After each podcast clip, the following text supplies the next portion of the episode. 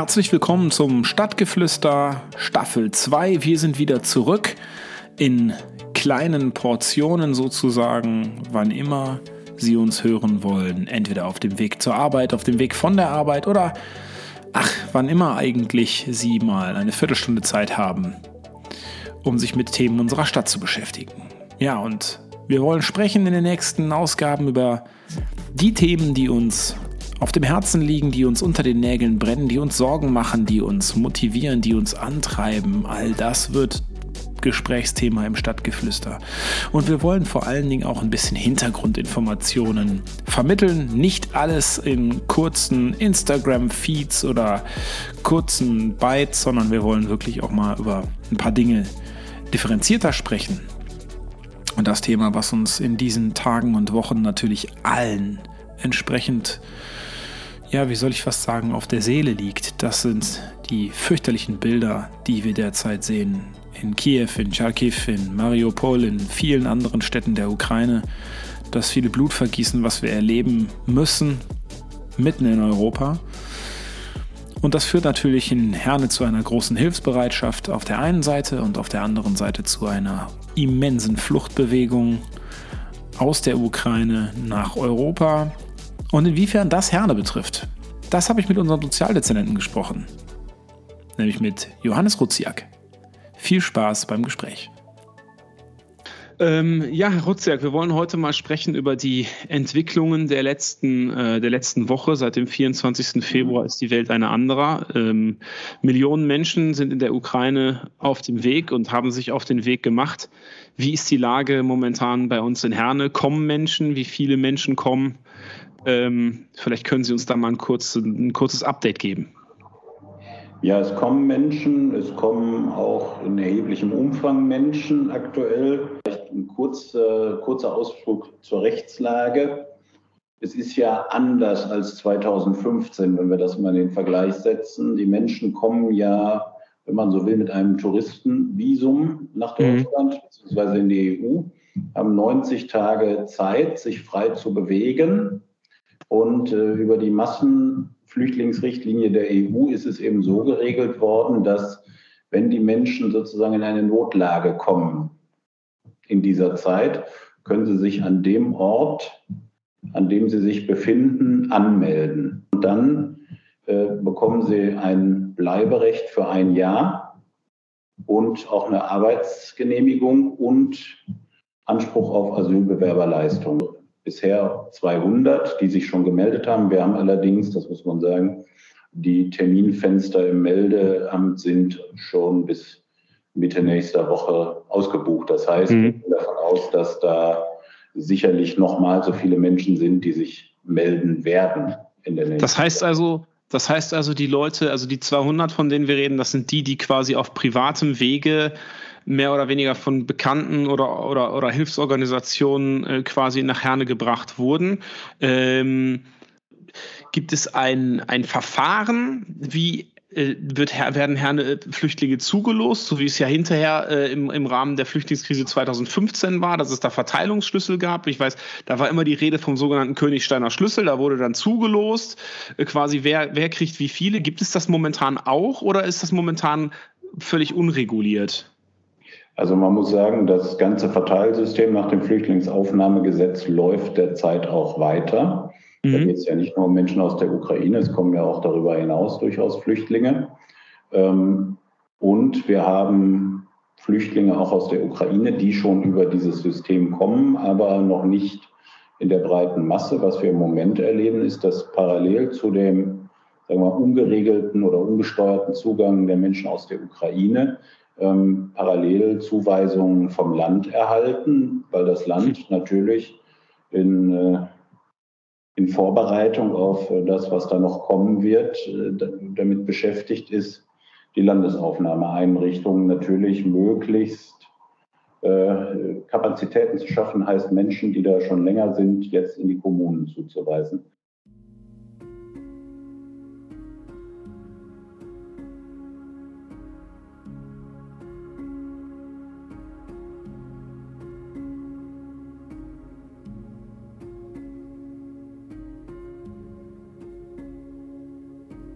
Sagen wir, wir haben im Moment zwei äh, vorrangige Themen für uns. Das eine Thema ist, wir müssen sehr schnell die Menschen registrieren, ähm, anmelden, ins System bringen. Das ist der eine Schritt. Und auf der anderen Seite sind wir, was unsere Unterbringungskapazitäten angeht, im Moment voll ausgelastet. Was zur Folge hat, dass wir ja jetzt auch äh, mit Hochdruck weitere Unterbringungseinrichtungen ja, ertüchtigen, Notunterkünfte erstellen, damit wir eben äh, auch vorbereitet sind auf das, was da auf uns zukommt.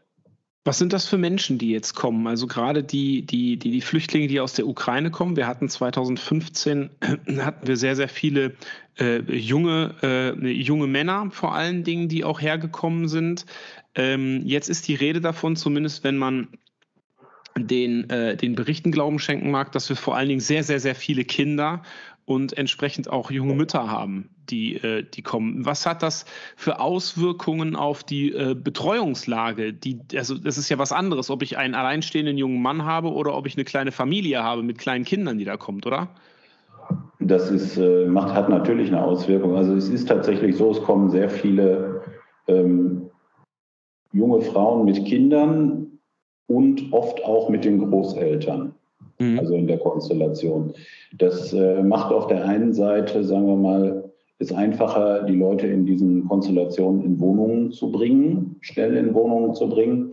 Auf der anderen Seite ist natürlich äh, der Betreuungsaufwand auch ein anderer. Also äh, wenn man jetzt auch mal auf unsere Kapazitäten schaut, Unterbringungskapazitäten, ähm, es fällt leichter, vier bis sechs alleinstehende Männer in einem Zimmer unterzubringen, als äh, zwei Familien mit Kindern oder so. Also ja. da können wir, müssen wir natürlich sozialverträglich die Belegung auch anders steuern. Das muss man einfach Klar. so sagen. Das ist eine Herausforderung. Man muss sagen, also die, die Hilfsbereitschaft in der Stadt ist enorm.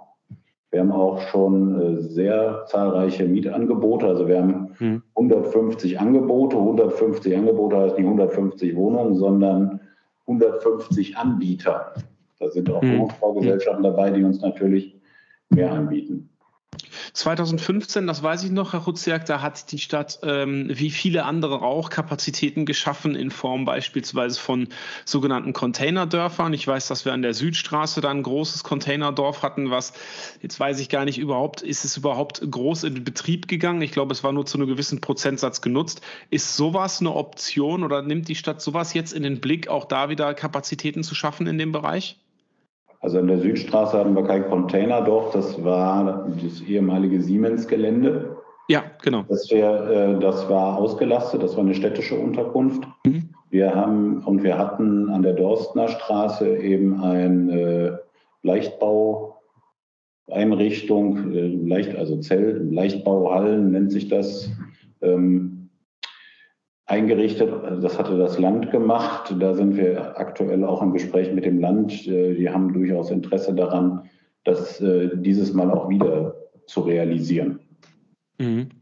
Und wenn Sie jetzt mal, ähm, ich weiß, das ist immer so ein bisschen, ist ein bisschen problematisch, aber wir müssen ja leider davon ausgehen, dass der Krieg, äh, den Russland gegen die Ukraine führt, nicht übermorgen beendet sein wird, sondern leider das Gegenteil ist vermutlich der Fall. Wir müssen uns darauf einstellen, dass wir noch wochenlang Zerstörungen und auch Fluchtbewegungen bekommen werden. Wenn Sie jetzt mal als, ähm, als Dezernent so einen Blick in die, in die, in die Glaskugel äh, werfen, mit was für Zahlen müssen wir in den nächsten Monaten rechnen, die hier in unsere Stadt oder in die Region kommen? Also die Glaskugel traue ich mich gar nicht, weil ja selbst der Bund keine Glaskugelaussagen macht, was auf uns zukommt. Wir stellen uns darauf ein, jetzt äh, möglichst viel Unterbringungsmöglichkeiten zu schaffen. Ich gehe auch davon aus, die Forderung der Städte und Gemeinden ist ja schon länger da, dass es auch von Bund und Land in Zukunft regulierter abläuft, also dass man die Menschen tatsächlich ähm, in einem strukturierten System in die Kommunen bekommt, dass man da auch äh, angemessen darauf reagieren kann. Also wir gehen davon aus, dass uns das sicherlich über die nächsten Monate beschäftigen wird, Unterbringung zu schaffen, Menschen in Wohnungen zu vermitteln und äh, ja, im Prinzip äh, das, das, was wir 2015 gelernt haben, wieder abzubilden und wieder umzusetzen. Jetzt gehen wir mal einen Schritt weiter. Die, die Menschen kommen hier hin, die kommen hier an, wir können sie unterbringen, was an sich schon eine, schon eine enorme logistische Leistung ist. Sie haben gerade darüber gesprochen, wie hilfsbereit auch die, die Menschen in unserer Stadt sind, die Bürgerinnen und Bürger. Ich erlebe das auch äh, tagtäglich, egal worum es geht. Ähm, so, jetzt ist es allerdings so, wir müssen ja davon ausgehen, dass die Leute nicht innerhalb der nächsten sechs Monate wieder nach Hause gehen. Das heißt, wir müssen darüber sprechen, Kinder müssen beschult werden, wir müssen darüber sprechen, die Eltern müssen, müssen zumindest die Möglichkeit haben, eine, Spr eine, Sprachausbildung zu machen oder zumindest Deutsch zu lernen, gegebenenfalls sich auf dem Arbeitsmarkt zurechtzufinden. Ähm, bereitet Ihnen das keine schlaflosen Nächte, diese, diese, dieser riesige Berg an Herausforderungen? Nein, schlaflose Nächte nicht, aber es ist natürlich äh, große Herausforderung. Also sehen das Thema Schule. Wir wissen, ähm, dass die Schullandschaft in Herne ohnehin schon, ähm, sagen wir mal, ziemlich äh, am Limit arbeitet und wir haben jetzt schon knapp 100 Kinder, die schulpflichtig sind, aufgenommen. Das ist einfach eine Größe. Da arbeiten die Kollegen jetzt aus dem Bereich äh, Schuldezernat zusammen mit der Landesschulbehörde an Lösungen, um das auch vernünftig abzubilden. Das wird auch gelingen, wobei natürlich neben den ukrainische, der ukrainischen Zuwanderung auch noch weiter Zuwanderung passiert. Also das System ist sehr gefordert und äh, auf dem Weg und es wird gelingen. Die Frage ist, es wird allerdings nicht äh, ganz geräuschlos gelingen, das muss man einfach so mhm. sagen. Aber es ist eben so, ähm, dass, dass wir da erleben, dass da sehr viele sehr gut ausgebildete und auch sehr gut organisierte Menschen kommen. Mhm. Mhm. Das heißt, ähm, mit einem hohen Selbstorganisationsgrad und äh, teilweise gut qualifiziert und meistens auch äh, zumindest englischsprachig, so dass wir ganz guter Dinge sind, dass man die A schnell, äh, wenn man so will, selbstständig in Wohnungen bringen kann, aber auch dass da auch eine Arbeitsaufnahme gelingen kann.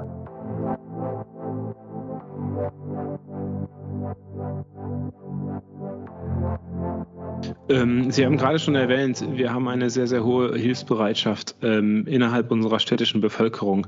Deswegen meine letzte Frage in der Richtung, wenn ich jetzt Herner bin oder Hernerin, die sich jetzt engagieren möchte und gerne mithelfen möchte, ähm, wo auch immer, ähm, was würden Sie den Leuten raten? Wo kann ich mich informieren? Wen kann ich ansprechen? Also erster Ansprechpartner ist das Ehrenamtsbüro der Stadt. Die werden auch sitzen in dem, äh, sagen wir mal, in dem Zentrum und äh, die nehmen alles auf, was angeboten wird, angefangen von äh, konkreten Hilfsangeboten, ähm, Spenden, wobei Sachspenden im Moment noch nicht das sind, was wir suchen oder brauchen, weil wir auch keine Lagerkapazitäten haben oder ähnliches, sondern äh, Hilfe, wer dolmetschen kann, wer unterstützen kann, der kann sich dahin wenden. Es gibt noch parallel dazu, kann man auch beim Ehrenamtsbüro anmelden, aber auch noch äh, im Fachbereich 41 eine E-Mail-Adresse, meine ukrainehilfe.herne.de, ähm, wo man unter anderem auch, wenn man Wohnungen anbieten möchte, sich hinwenden kann und äh, Wohnungsangebote abgeben kann. Und alles andere im Ehrenamtsbüro, da werden Listen geführt und da wird schon dafür gesorgt, dass die Menschen sich auch engagieren können, die sich engagieren wollen. Wunderbar. Vielen Dank, Herr Hutziak. Das war es im Grunde schon. Kurz und schmerzlos. Ähm, ich danke Ihnen äh, für Ihre Zeit und dass Sie sich äh, die Zeit genommen haben und auch des Themas äh, angenommen haben. Ja, vielen Dank. Dankeschön. Ich wünsche Ihnen einen schönen Tag, ja? Ebenso. Und das war's für diese Woche vom Stadtgeflüster. Also wir halten fest, wer helfen kann, kann sich in Herne bitte ans Ehrenamtsbüro wenden. Dort findet ihr alle Informationen, die ihr braucht, wenn ihr euch einbringen möchtet. Ansonsten könnt ihr euch natürlich an alle möglichen Hilfsorganisationen wenden und wir haben gelernt, bei uns herrscht tatsächlich Raummangel. Wir müssen schauen, dass wir die Menschen hier unterbringen können. Wir müssen schauen, dass wir den Menschen hier Unterstützung angedeihen lassen können. Und es kommt, das ließ das Gespräch mit Herrn Ruziak durchaus äh, zu, ähm, noch eine große Zahl auf uns zu an Menschen, die von uns Hilfe erwarten und auch Hilfe erhoffen. Ähm, lassen Sie uns da zusammenarbeiten, ob es um Bildung geht, ob es um Unterbringung geht, ob es um Integration geht. Und äh, lassen Sie uns gemeinsam daran arbeiten, die hässliche Fratze des Krieges mit dem freundlichen Gesicht der Nächstenliebe und des Miteinanders vielleicht sogar ein Stück weit zu verdrängen. Das war das Stadtgeflüster für heute. Ich freue mich schon auf die nächste Ausgabe, vermutlich in 14 Tagen. Bleibt uns gewogen. Bis demnächst. Ciao.